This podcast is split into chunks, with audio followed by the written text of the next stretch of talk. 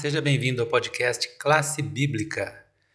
Que bom que você está conosco aí para estudar um pouco mais da Bíblia. Hoje, segunda-feira, 28 de setembro, vamos continuar com os nossos estudos e hoje o assunto é intromissão. A Cláudia vai comentar com vocês um pouco sobre como de uma situação onde as coisas eram perfeitas e de repente as coisas começaram a se complicar um pouco, não é, Cláudia? Olá, Jaziel, bom dia, bom dia aos nossos amigos. É, aqui na parte de segunda-feira hoje nós temos, é, fala de um intruso. Imagina o cenário perfeito. Deus criou um local específico, o Jardim do Éden. E ali ele tinha grandes planos de ensinar ao ser humano. O professor que entra na sua sala de aula prepara a sala de aula com tanto carinho para ensinar de uma forma muito didática os seus alunos. Assim era o Jardim do Éden. Cada flor, cada animalzinho, cada a, a, aspecto que estava ali era uma forma de aprendizado para Adão e Eva. É, entre o capítulo 2 e o capítulo 3, nós temos um contraste ali, né, de uma grande diferença de palavras diferentes que são introduzidas. Enquanto o capítulo 2 nós vemos ali falando que tudo era bom, muito bom, no capítulo 3 nós, nós temos ali a introdução de uma nova palavra que é sagaz ou astuta. E aqui esse personagem é a serpente, que se tornou astuto e sagaz, né? E é introduzido naquele momento ali e tira um pouco do tom é, tranquilo e pacífico daquele jardim. E nós temos ali uma outra, um outro aspecto durante também a lição, a parte de segunda-feira, é que Deus ele não é astuto e sagaz. Muito pelo contrário, Deus lida sempre com a verdade. E desde o princípio, ele deu livre-arbítrio para que Adão e Eva fizessem as suas escolhas. Vamos prosseguir agora com a segunda pergunta da semana. Trata-se de uma consideração dos versos 1 a 6 do capítulo 3 de Gênesis. Aqui tem uma, um exame aqui das descrições do que a serpente usou e o que Eva aceitou do que foi apresentado. E eu pergunto para você, Cláudia, o que você observa sobre as informações que a serpente apresentou à mulher? E de que modo Eva passou a considerar a árvore do conhecimento do bem e do mal? Então, diante dessa pergunta, é, que nós entendemos, eu vou ler o texto aqui de Gênesis 3, 1 a 6, que diz assim, ó. Mas a serpente, mais sagaz que todos os animais selváticos de que o Senhor Deus tinha feito, disse à mulher: É assim que Deus disse: Não comeis de toda árvore do jardim? Respondeu-lhe a mulher: Do fruto da árvore do jardim podemos comer, mas do fruto da árvore que está no meio do jardim, disse Deus: Dele não comereis, nem tocareis, para que não morrais. Então a serpente disse à mulher: É certo que não morrereis, porque Deus sabe que no dia em que deles comerdes se abrirão os vossos olhos, e como Deus sereis conhecedores do bem e do mal. Vendo a mulher que a árvore é boa para se comer, agradável aos olhos e árvore desejável para dar entendimento, tomou-lhe do fruto e comeu, e deu também ao seu marido, e ele comeu. É, nós entendemos uma coisa interessante, que é um, um, um jogo de palavras aqui. Deus havia dito que certamente eles morreriam.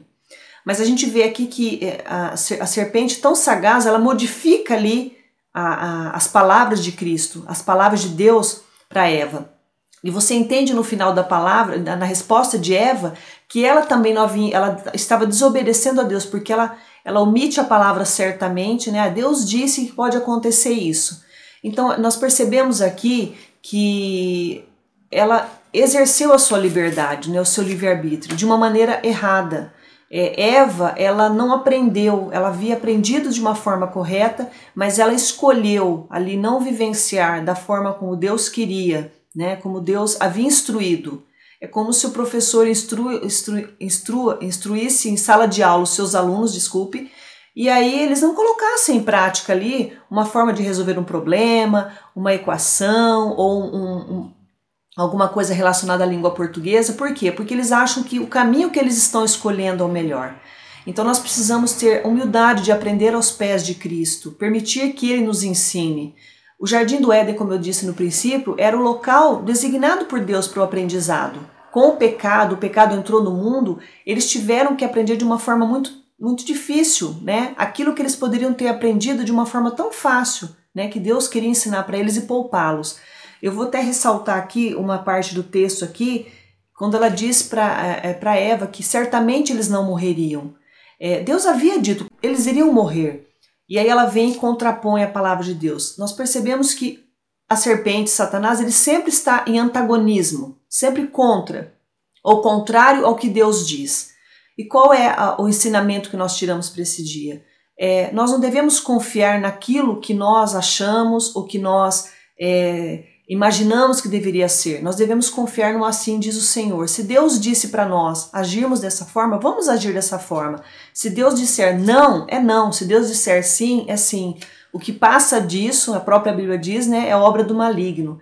Então nós precisamos confiar em Deus e precisamos permitir que Ele nos ensine e termos a humildade de aceitarmos os seus ensinamentos, porque com certeza não existe melhor professor e Deus sempre sabe o que é melhor para nós. Ele não vai nunca ferir a nossa liberdade de escolha.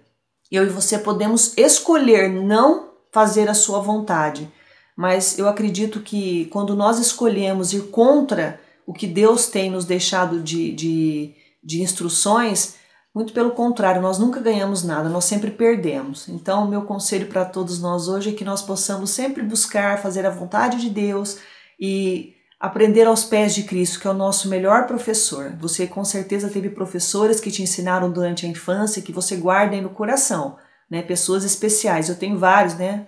Professor do primeiro ano, professor da pré-escola, a gente guarda no coração esses professores que nos alfabetizaram, nos ensinaram com tanto amor mas o nosso principal professor é e sempre será Cristo Jesus, que nós possamos com humildade todos os dias a sua palavra para aprendermos dele. Que Deus nos abençoe e nos dê um bom dia.